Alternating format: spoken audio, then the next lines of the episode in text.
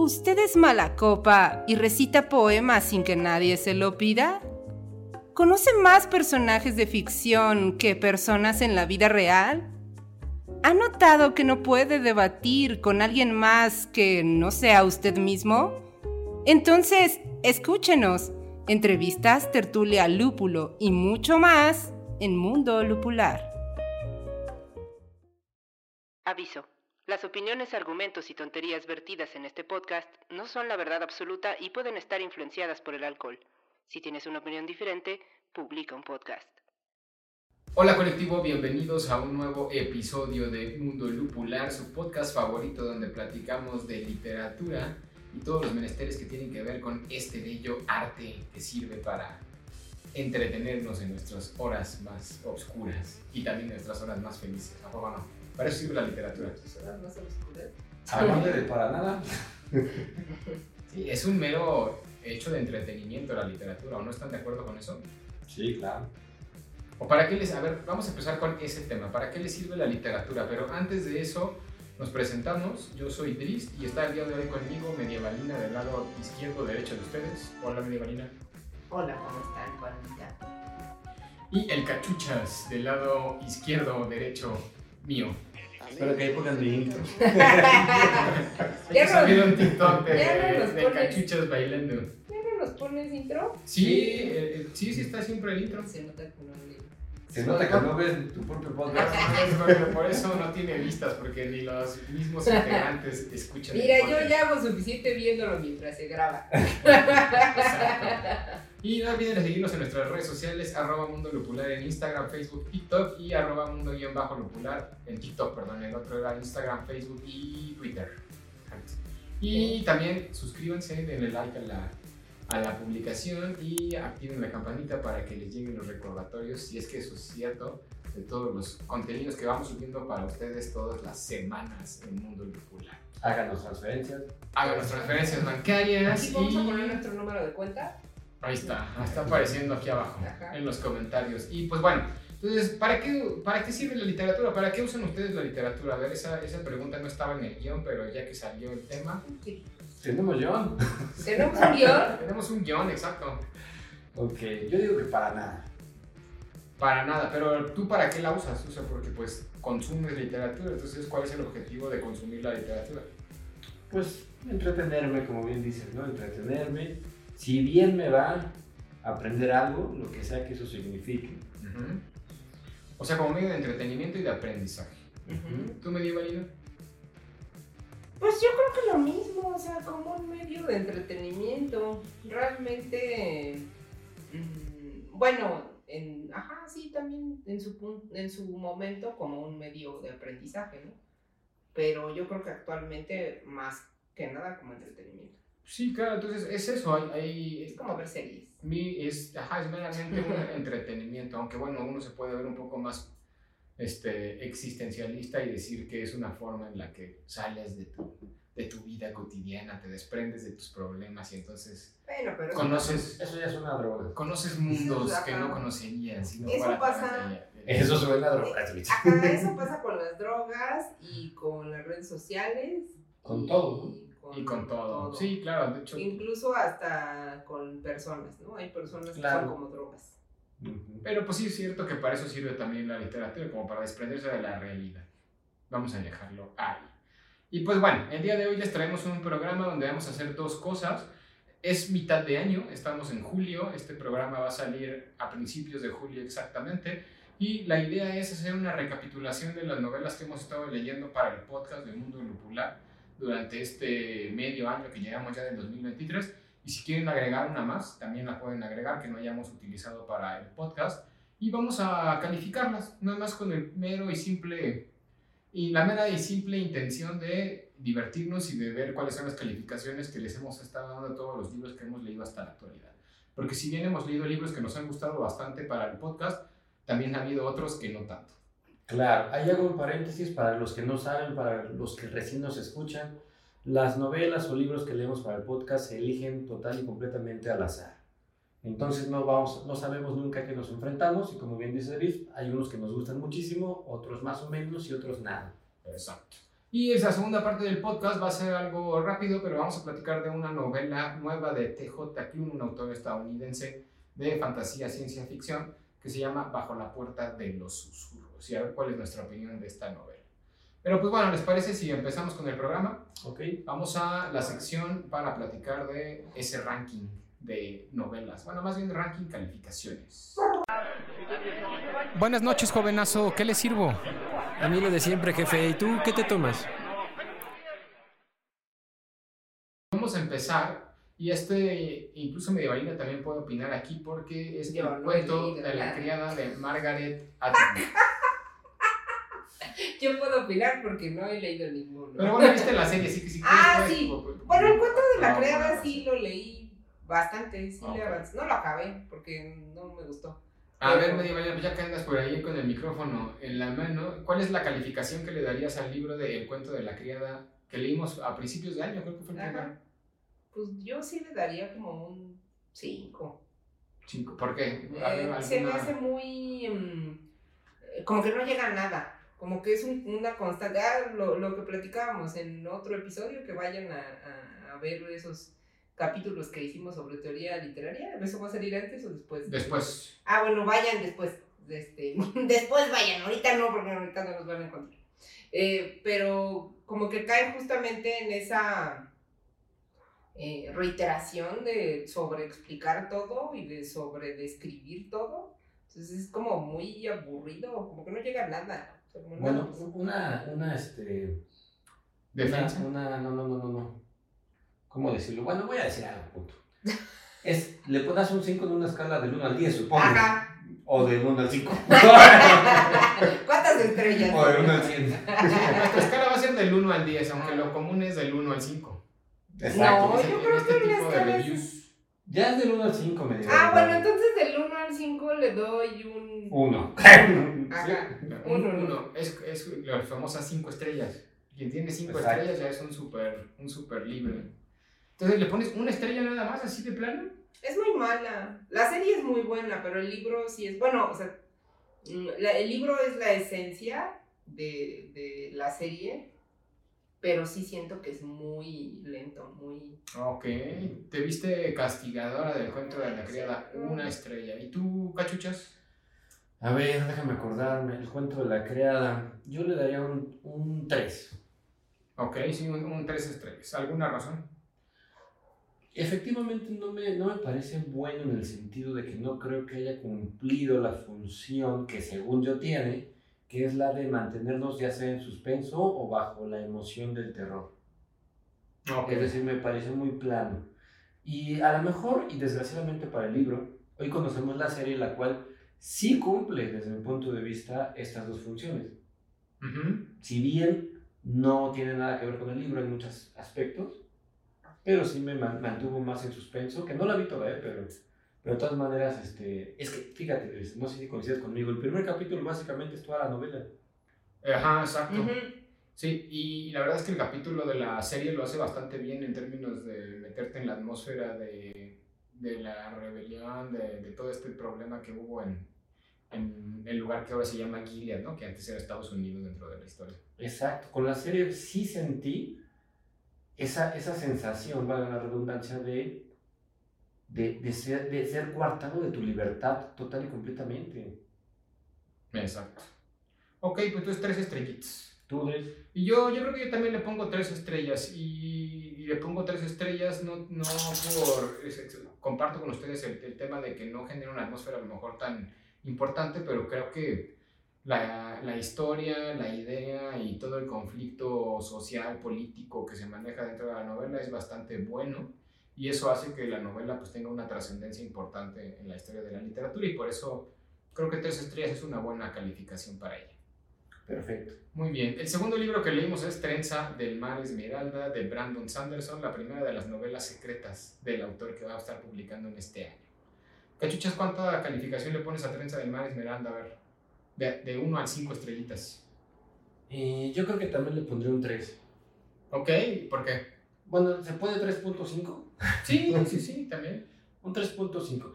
Consideremos que mi opinión viene desde la ignorancia del autor, es decir, no he leído ninguna otra obra del autor, Me parece que es bueno, me parece que es muy bueno, en el sentido de la, este, pues como decirlo, de la profundidad con que aborda temas como las esporas, que bueno, tienen que leerlo para poder entender esto, de cómo funcionan, Mm, pero sí me pareció lineal eh, y, y, juvenil, no juvenil como algo malo, pero sí como algo lineal. Si bien me queda claro que, aunque yo no lo haya leído, Sanders tiene obras más profundas y más complejas, particularmente esta novela sí me pareció pues algo lineal, predecible, incluso se me, me, me pareció que era exactamente la misma historia de una novela de Terry Pratchett, eh, donde que ir a rescatar también a un príncipe. Ah, no me acuerdo cuál es. Ok. La de brujerías.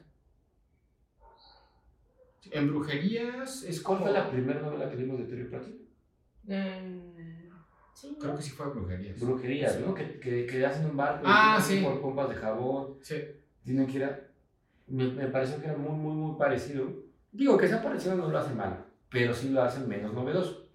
Ok, muy bien. Y yo le pongo a Tranza del Mar Esmeralda un 4, me pareció una buena novela y sobre todo, tan, no tanto por los tópicos que se van manejando ni por la historia que se está contando, que es, como les decíamos en las reseñas anteriores, un arquetipo del viaje del héroe, que eso no quiere decir que esté mal ni bien, ¿no? Pero Sanderson usualmente rompe con eso, aquí como que sí lo lleva un poquito más de la mano, pero los personajes me, me agradaron bastante. Sobre todo Trenza es un personaje creo que bastante interesante, también este Charlie, que bueno, ya pues, cuando si leen el, el, el, libro se van a dar cuenta de que hay como un plot twist ahí bien interesante con, con este personaje. Y el, el, dragón, o sea, hay un dragón dentro de Trenza de Mar Esmeralda que también creo que funciona muy bien, aunque sale realmente poco. Es un dragón muy esmugiano, el tipo el del, el del Hobbit. Y, y, los personajes secundarios que están en el barco creo que también están bastante bien, bien manejados. Hay uno que es un viejito, ¿cómo se llamaba? Hay uno, uno, de los, hay varios personajes, el que tiene la tableta. ¿El Ah, la, tableta. El que tiene la tableta con la que habla porque es mudo. Ese personaje a mí me pareció. ¿Fortin? Fortin, ajá, Fortin. Ajá, Fortin o Fortin. Y fíjense que ese personaje, no sé si tú lo ves así, cachuchas, pero es un gran personaje y no tiene una relevancia tan importante dentro de la historia, pero sí tiene una profundidad y te llegas a engañar bastante con él. Sí, yo, a mí el personaje que me gustó muchísimo es Ulam, creo que se llama así. También, sí, sí, sí. Y el, y el principal, o de los principales, que es el, el mago este, este, está embrujado a propósito. Ah, este Hoy. No es un mago como tal, es un, ah, es un saltamundos. Un saltamundos. Sí, pero pues sí tiene elementos mágicos. Ok, sí, también él, ¿no? Que, que termina siendo... Aunque tienes razón, ¿eh? la verdad es que los personajes están muy, muy, muy, muy padres, eso sí. Sí, sobre todo los secundarios, curiosamente. O sea, Trenza es, es, es, un arquetipo, pues digamos, más o menos común del de, de héroe, que en este caso es mujer, que se embarca en una aventura para salvar al príncipe amado. Entonces, este, ya a diferencia, lo que tiene de novedoso, entre comillas, es que usualmente es al revés, el, la princesa es la que está en apuros y el príncipe es el que se envalentona para ir a rescatarla. Aquí la que lo rescata es, es la princesa, ¿no? Al príncipe. Y son como más arquetípicos, pero todos los personajes secundarios este, como que salen un poquito del canon de lo que pudiera ser un personaje arquetípico. Y eso creo que está bastante bien tratado. Salvo el... Yo tuve algunos problemas con la, con la capitana, que nunca me terminó de, de, enganchar mucho, a pesar de ser uno de los principales antagonistas de la historia. Este, ¿Sí te acuerdas de la capitana? Sí, sí. Pero pues los, los personajes secundarios que andan por ahí bien. Yo creo que no le damos el 5 porque sí tiene ciertos, si no, sé, no sé si sean lugares comunes o clichés, pero sí ciertas estructuras o esquemas ya vistos mucho, muchas veces, sobre todo de un autor que, como bien dices, normalmente rompe todo eso. Exacto. ¿no? Pero pues bueno, ahí está. 3 de más Esmeralda, entonces 4, 3.5, pues termina como en 3.8 de media, casi 4. Muy bien. Perfecto. Luego viene Patrick Modiano, ese premio Nobel de Literatura con Joyita. ¿Cuánto le pones a Joyita? Creo que a ti te gustó mucho Joyita, ¿eh? Sí, sí me gustó mucho, pero aún así yo creo que también le pondría un 3. Sí me gustó mucho porque es este, bastante filosófico el fondo de la novela. Pero ya la forma, eh, como toda novela francesa, película francesa, en general, como todo lo que es francés, para mí latinoamericano me parece lento. Y además de lento me parece muy oscuro, es como un cuadro claro oscuro, no sé si me imagino como un, ¿qué será? No, no como un, este, un este, ¿cómo se llama este, el, maestro de los claroscuros? Eh, empieza con C. Caraballo no, no como un Caraballo. ¿Con C? ¿No es Velázquez? No, ¿El de los no, claroscuros? no, Caraballo. Caravaggio es el de los claroscuros. Ah, ¿no dijiste que no? Era Caravaggio. No, sí, pero Ah. no es- o sea, ese es el maestro de los claroscuros, ¿no? Es que como dijiste, no es entonces- A ver, sí, eso no es. No, sí es Caravaggio. No, no creo que llegue, o sea, esta novela no llega a, a ser tan claro oscura como un Pero casi. Ah, ya te entendí. Y con eso, con un claroscuro también me refiero a una especie de nostalgia, tristeza extraña que siempre tienen los franceses. En términos más comunes, algo que haya visto todo la caricatura de No, Remy. Claro. De hecho, es como un, un, un clásico eso de nada, no hay nada más triste que un francés o algo así. No me acuerdo cómo era la frase, pero, pero sí, generalmente andan siempre de melancólicos. Exacto. Joyita, yo también le pongo tres a Joyita. Este, me parece una historia que en el fondo tiene una. Igual, ¿no? Lo mismo que pasaba con el cuento de la criada, que tiene una buena historia, pero siento que no la termina de desenvolver también dentro de la, de la narración. Y los personajes, si bien este, sí me generaron empatía, tampoco conecté tanto con ellos. Quizás sea también un poquito por una cuestión cultural. Aunque fíjate que Joyita tiene algo que van, van a ver ustedes más adelante, que es unidad de impresión. Es decir, se lee una sentada y te deja una impresión. Bien la impresión te puede gustar o no, por supuesto, pero cumple con esta característica de la técnica del cuento que estableció Edgar Allan Poe desde 1842. Exacto. Bueno, el otro es Mis días en la librería Morisaki de Satoshi Yagisawa. Esta novela japonesa cortita que leímos como por febrero marzo. Vamos a empezar ahora primero. Yo al, ya le pondría, híjole, no sé, es que yo creo que le pondría un 2.5. Yo iba a decir dos, pero Sí, un más que un dos. 2.5 porque la novela tiene como dos, este, ya vayan a ver la reseña si no la han visto, aquí les dejamos la- las ligas de las reseñas de todas las obras que estamos leyendo en, lo- en la caja de comentarios, pero este, como que está estructurada en dos partes, una parte donde está la personaje principal que está intentando encontrar como su identidad, esa parte pues es lo que más lo rescata, pero el problema es que la novela no acaba ahí, luego viene una parte donde aparece otro personaje que es este esposo, esposa del tío, y se empiezan a enfocar mucho en ella. Yo creo que ahí ya cae demasiado la novela y, y ahí es donde ya pierde completamente el hilo de la, de la historia y pierde completamente pues, esa, esa calidad literaria que uno pudiera tener. Además de que los personajes son un poquito pesados, clichés también, ¿no? Dentro del mundo de la literatura. Se aprenden buenas cosas como ciertos nombres de autores japoneses, novelas japonesas interesantes y demás, pero sí, no, 2.5. ¿Tú por qué 2? Pues digo, por, por pensar en números enteros nada más, ¿no? Pero este, sí, por lo mismo que tú dices, ¿no? También se me hace una novela lineal, un poco predecible, no mucho, pero sí, sí algo predecible, eh, que no le encontré mucho sabor, mucho chiste. Se me hace incluso moralista, cosa que normalmente no disfruto en la literatura. Y, y, y, y sí, pues sencilla, simple, algo que no voy a recordar mucho tiempo. Ok, sí, exacto. Es, es pasa de noche esa novela. Te puede entretener a lo mejor un ratito, pero es- pasa de noche. Es como para leer en un, en un avión. Exacto. Lo que Una platicábamos de las bambalinas hace rato, ¿no? Que De viaje nacional, ¿eh? De esos de una hora, ¿no? No crean que... Es- el cachuchas tiene como la, la rutina de cada que sale de viaje se compra un libro en el aeropuerto y se tiene que leer ese libro antes de regresar a su casa. Exacto. Eh, eh, creo que aplicaría bien para una lectura de ese tipo, rápida. Bueno, luego sigue novela de ajedrez de Stephen Zweig. ¿Cuánto le- Yo le pondría un, pues, un 4. Yo también cuatro. Un 4. Un cuatro, nada más por cuidar el cinco. Sí, sí, o sea, no, no es una novela de 5, son No. pocas las novelas que pueden tener un 5 como tal. Pero yo creo que un 4 está bastante decente, es una muy buena novela y sobre todo la parte donde se está narrando un- una, una partida de ajedrez creo que se narra de forma magistral y eso es como, no tiene desperdicio, además es muy corta.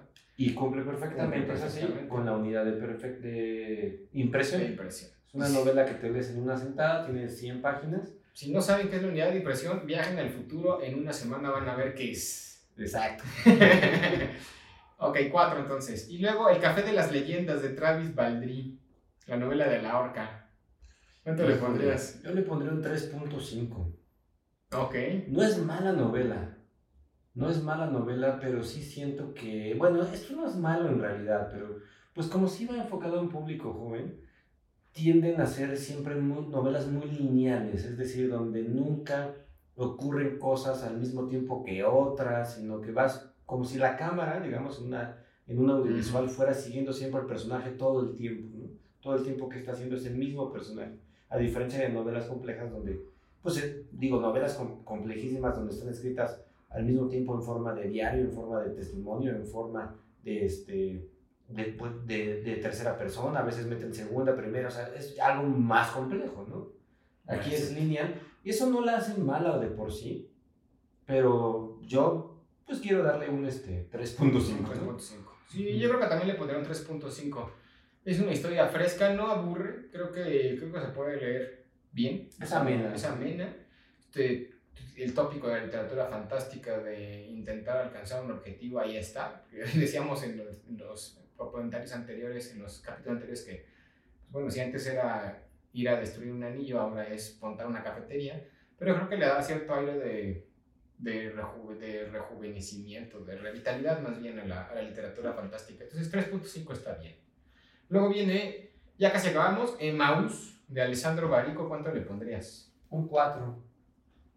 Yo le pondría un 4. Se me hace una novela muy, muy, muy filosófica y también se me hace una grandiosísima crítica este, al pensamiento de la clase media y el pensamiento religioso que hace Alessandro Barico, es un autor italiano, también es una novela corta, también creo que cumple con la unidad de impresión y me parece que está muy bien escrita, desde mi punto de vista está muy, muy, muy bien elaborada. Los personajes eh, no son del todo desarrollados en cuanto a sus acciones, pero sí psicológicamente. Se me hace una novela psicológica y filosófica y una crítica a la sociedad muy bien hecha. Ok, y yo también yo le pondría un 3.5 creo también. Este, te- sí, efectivamente es una, es una crítica. Creo que lo que hacen escritores como Alessandro Barico y otros escritores que hoy en día tienen un gran renombre es tener esa capacidad de generar una crítica social en un momento determinado que realmente tiene una potencia que influyen en la sociedad. Y creo que lo logra bastante bien con una novela como Emmaus de, de Barico, donde pues, está haciendo una crítica religiosa y de no, de no de la religión como tal, sino de todo el contexto ideológico y de todos los problemas ideológicos que puede tener ser parte de un culto de este tipo de naturalezas. Que vives alienado en cierto sentido, con este, pensando en cierto, de cierta manera y no tienes esa capacidad de abrirte hacia otros, a otros, otros mundos y pues bueno, los resultados a veces no son tan satisfactorios y eso se ve también muy claramente en la novela. Y antes de pasar a la última, que la voy a dejar al final porque es de la que vamos a platicar un poquito después de, de esta sección, ¿Alguien más, al- alguna novela medievalina que hayas leído en este año que quieras darle una calificación o recomendarle al colectivo? Uy, no, joven. Si no las de Sí, las no lo de- no, no, sí, sí he leído una fuera del podcast de las pocas cosas que he podido leer que no sean trabajo o escuela. Este, es un libro que, el, que lle- llevo varios meses queriendo decir, este, hacer una reseña de ese libro. Ok. es- Pues ya, es- ya, para ya, no, no, libros, libros y más libros. libros, libros y más libros. este, es un libro de una escritora mexicano-americana que se llama You Sound Like a White Girl. Y justamente esta frase es este, con la que arranca el libro y arranca la... la, la- ¿Y qué la- significa eso para los que no saben Ah. inglés? es este, tú suenas como una chica blanca. Y esta fue una frase que un chico que le encantaba a Julisa Arce, que es la autora de este libro, este, le dijo cuando iba en la, en la preparatoria. eh, y, para, y justamente es eh, un conglomerado de cómo los migrantes y los mexicanos asimilan el lenguaje y toda la cultura americana, pues para tener una cierta aceptación Para mimetizarse. para mimetizarse, ¿no? Y justamente eh, es, creo que es, es un libro que me parece que es muy completo, porque eh, justo parte de esta asimilación de, del lenguaje, o sea, el lenguaje se, se trata mucho justamente como con esta idea de, sí, cómo abandonas tu lengua materna y, y, y todo, cómo asimilas todos los sonidos y cómo, eh, pues sí, o sea, existen como muchos racismos alrededor de, utilizar el español en Estados Unidos, pero también de cómo es toda la asimilación en general de la vida y de lo que se tiene como pensado como éxito, lo que se tiene pensado como, como, como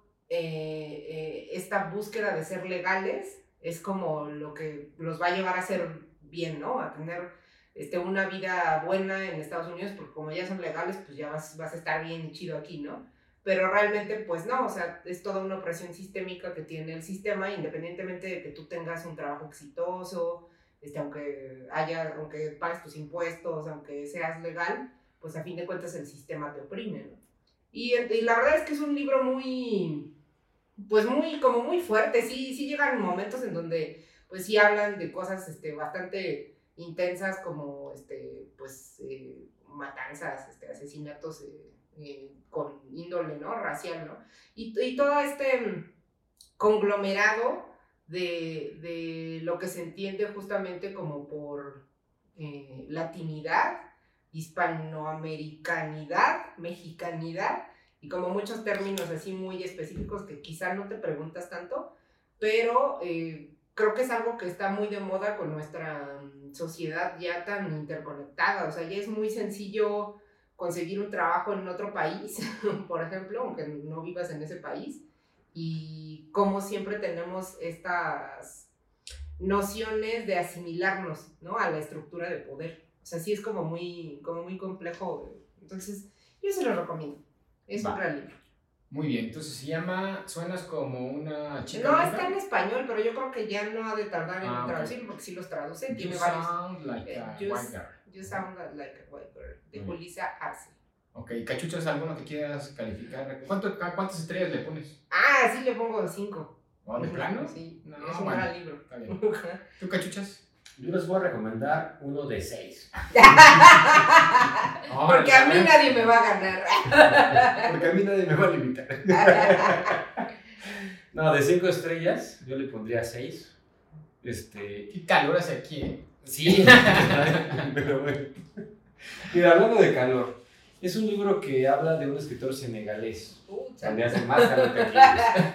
hace más calor que aquí, sí. Exacto. Es un libro este, que se llama la más recóndita memoria de los hombres es una novela escrita por el escritor, este, eh, ¿cómo se les dice ahora a los negros?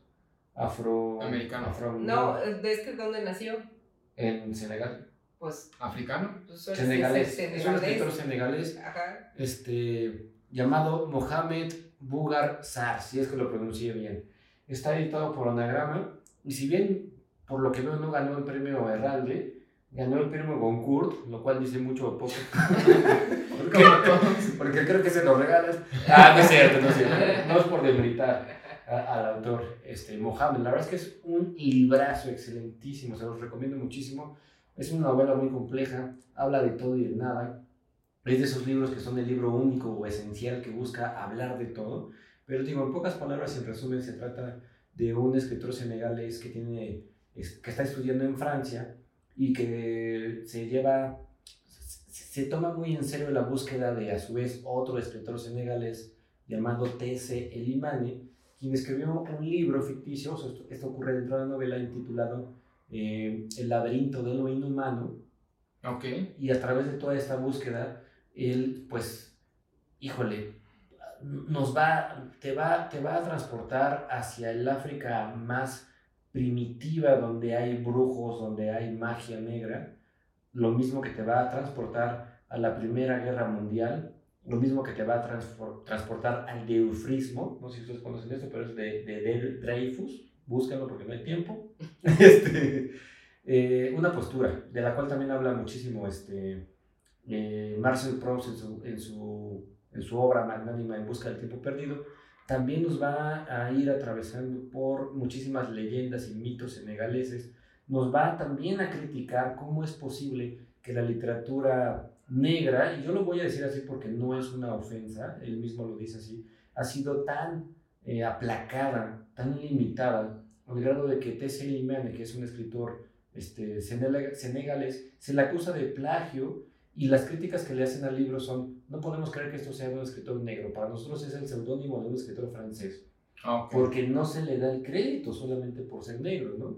Eh, entonces hace toda esta crítica a ello. También hace una crítica a lo que mencionabas, medievalina, de cómo eh, pues los afrodescendientes eh, instalados en Francia, becados, pareciera, pareciera que son aceptados, pero no, siempre hay una discriminación, ¿no? De lo cual también hablamos Sí. hace mucho tiempo. En un libro llamado de, Reunión, ¿de quién era?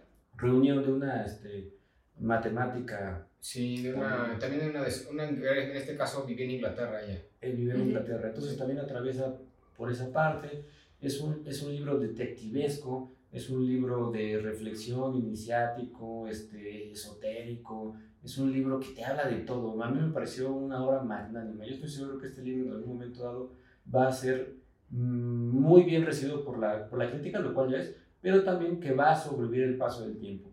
Si bien me recuerda muchísimo, para que ustedes tengan un contexto un poco más claro, los que hayan leído a el escritor chileno Roberto Bolaño, me recuerda muchísimo a sus novelas Detectives Salvajes y 2666 también, tiene algo, algo En el, en el sentido de que están buscando a un escritor. Y en ese sentido, y en el sentido que la primera parte es- está escrita en diario, hay otras Ah, partes que están escritas en entrevistas, hay otras partes que están escritas en tercera persona, hay partes en segunda persona, lo que les dije hace rato, de que es un libro pues complejo, pero que vale muchísimo la pena leerlo. Aunque estoy seguro que sí es un libro que también para muchos va, va a ser pesado y aburrido. Si no tienen la paciencia o el interés, ¿Es grande de tamaño? O sea, es largo. pues 500 páginas promedio. No, está, está Está decente. decente. Ujú. Digo, hasta, hasta me quedó corto. Este libro, les prometo, yo lo leí despacito, como una galletita en un café. este, que no te quieres terminar. Ojalá tuviera más páginas, decía yo. Este, pero bueno, finalmente se terminó. Pero es este, muy, muy bueno. Y el autor, no sé si tenga más libros. Yo lo busqué, tiene entrevistas, fue muy famoso por este libro. Y creo que no tiene más o lo que tiene es menor. Pero es una gran promesa de la literatura. Ya sacará algo, me imagino, en un Esperemos futuro cercano. Ujú. Ok, muy bien. Y pues bueno, la última novela y de la que vamos a dedicar un ratito también a platicar es Bajo la puerta de los susurros, la nueva novela de T.J. Klum. Antes de pasar a la reseña, pues vamos a spoilear cómo nos pareció, cuánto le pondrías a la Bajo la puerta de los susurros. Híjole, me vas a hacer hablar mal y a mí no me gusta hablar mal de nadie. Mira, le voy a poner uno, pero que tomen, tomen en cuenta que no lo terminé. Y eso es para bien y para mal. Es decir, le voy a poner uno porque ni lo pude terminar. O sea, lo dejaste. Y yo, es raro que no termine un libro, es muy raro. Incluso he leído libros, ustedes lo acaban de ver, a los que les he puesto calificaciones de tres. de tres. Pero pues, Bueno, no tres es termino. una Tres es una calificación calificación buena. Decente. A uno creo que le puse dos, no me acuerdo cuál. Sí, al de Morisaki. Mis días en la Pero lo terminé, Pero sea lo como sea. Bueno, era, era más corto también. Era más corto también. ayudaba un poco. Sí. ¿Y, ¿Y qué fue lo que no te gustó de Bajo la Puerta de los Susurros? Eh, su- súper lineal, súper, súper lineal. Se me hace que es muy lento, o sea, no pasa nada. Se me hace que es poco profundo, que intenta ser profundo, pero no lo logra. Aunque sí tiene un tema profundo, siento que no lo profundiza. O sea, agarras un tema profundo que es la muerte o el más allá, que pasa más allá de la muerte, y lo dejas en, en la superficie, desde mi punto de vista, ¿verdad? Bueno, déjalo ahí porque ahorita platicamos más de la novela. Yo le pongo 2.5. Tampoco es una novela que me gustó mucho, desafortunadamente, aunque tenía muchas esperanzas en ella.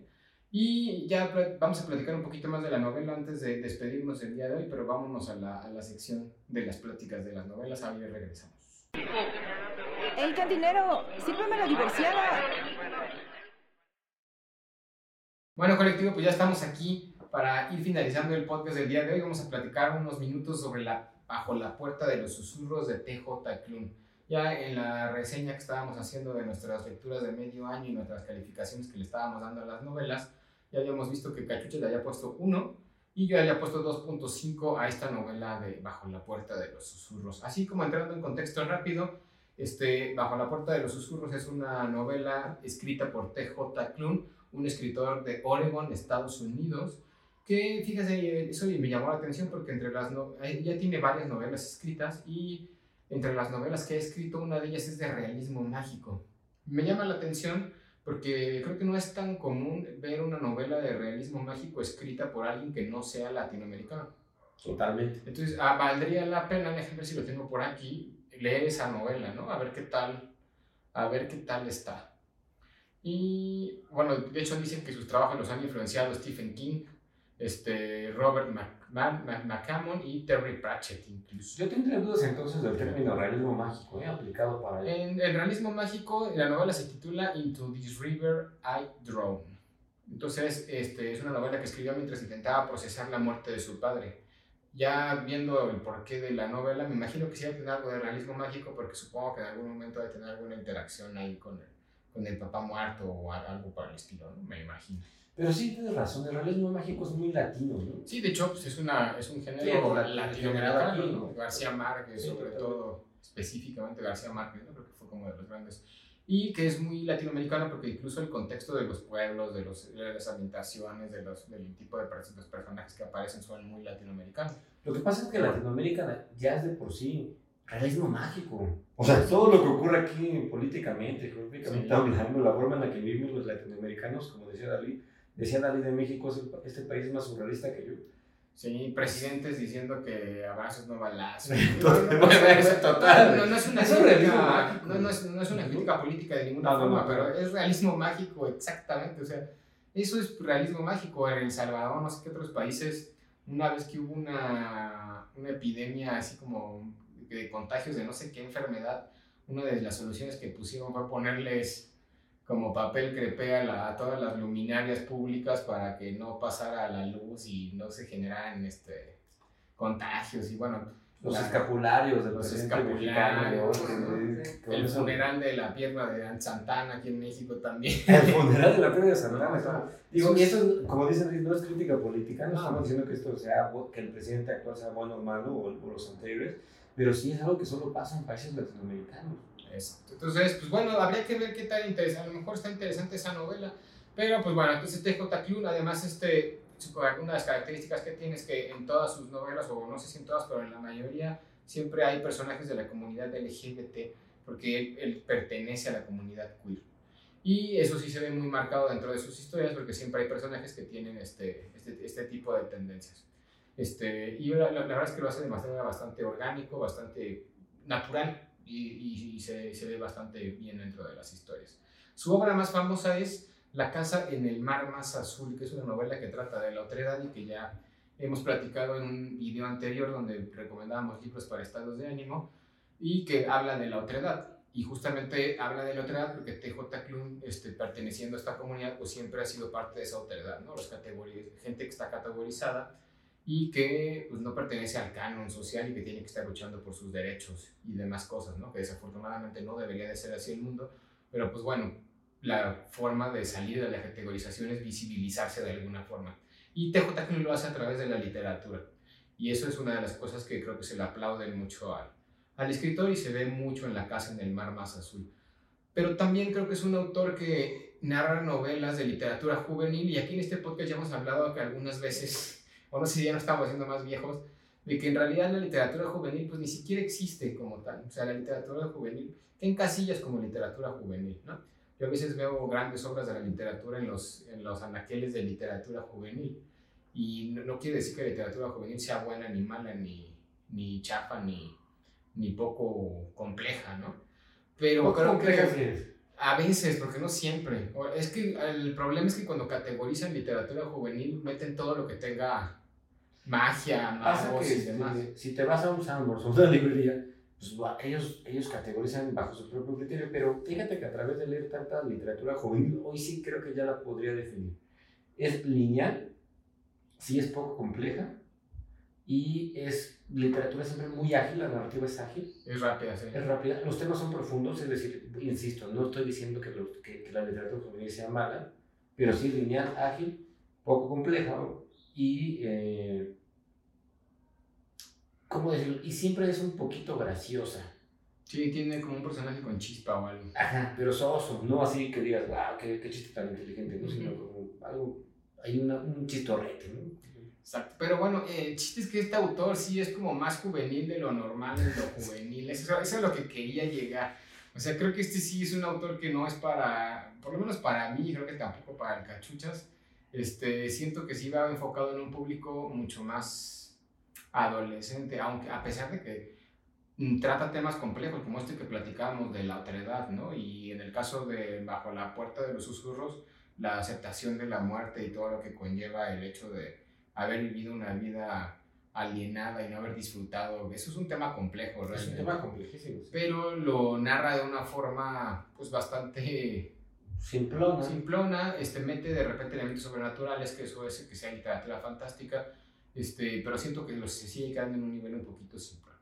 Y bajo la puerta de los susurros, así a grandes rasgos, es una historia que trata de un hombre, pues que es que una persona común y corriente que vive su vida trabajando, que malgasta su vida ocupándose de cosas este, rutinarias y que no piensa en, en las experiencias buenas de la vida, que cuando se muere se da cuenta de que en realidad este, no está Nunca muerto. lo vio. ¿no? Bueno, asiste a su propio funeral y que cuando está muerto se da cuenta de que no está muerto en el sentido de que tiene una vida consciente de fuera de, de este plano terrenal, ¿no? Y ahí este, hay unos personajes que lo van ayudando a, a darse cuenta de todo lo que no hizo cuando estaba vivo. Y la novela es una novela de redención, donde este personaje tiene que darse cuenta de que efectivamente no aprovechó su vida para poder trascender posteriormente. Y esa es como, sin spoilers, a grandes rasgos la, la trama. Hay personajes interesantes como un barquero que se supone que es el que cruza las almas de los muertos, un perrito también que anda por ahí, un viejito, en fin, hay, varios personajes que van haciendo que la historia pues vaya cobrando un sentido.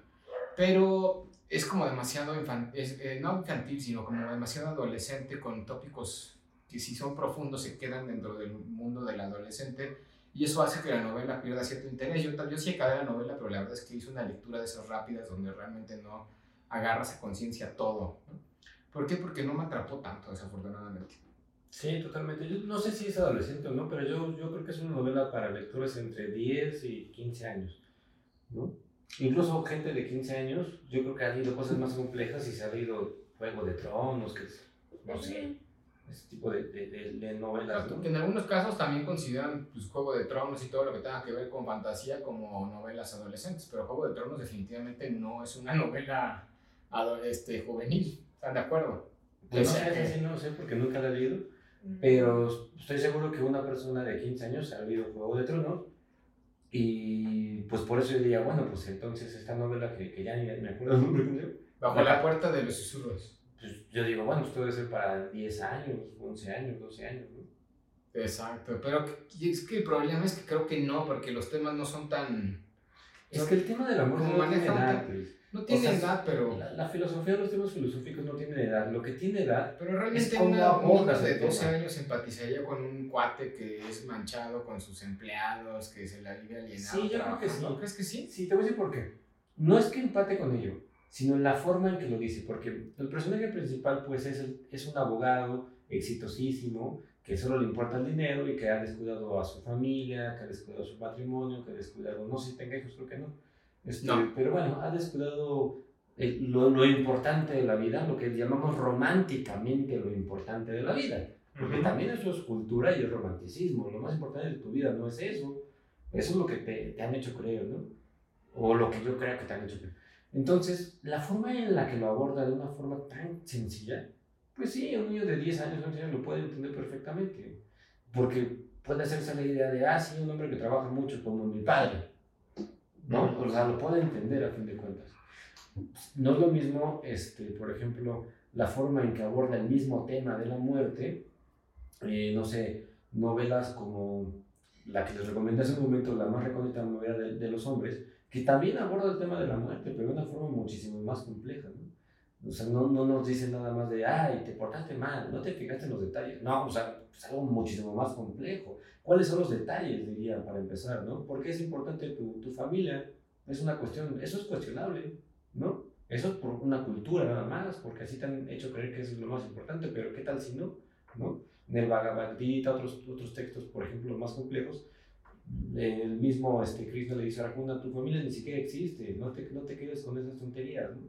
Pero aquí se está yendo al lugar común, por eso siento yo que es algo muy básico y que sí es para niños de, de entre 10 y 13 años, ¿no? Que digo, niños, de 13 años ya, ya andan en cosas que ya ni me imagino yo, ¿no? Sí, más, más Ay, complejo. son complejas. Ay, Dios y todos libres de la apocalipsis.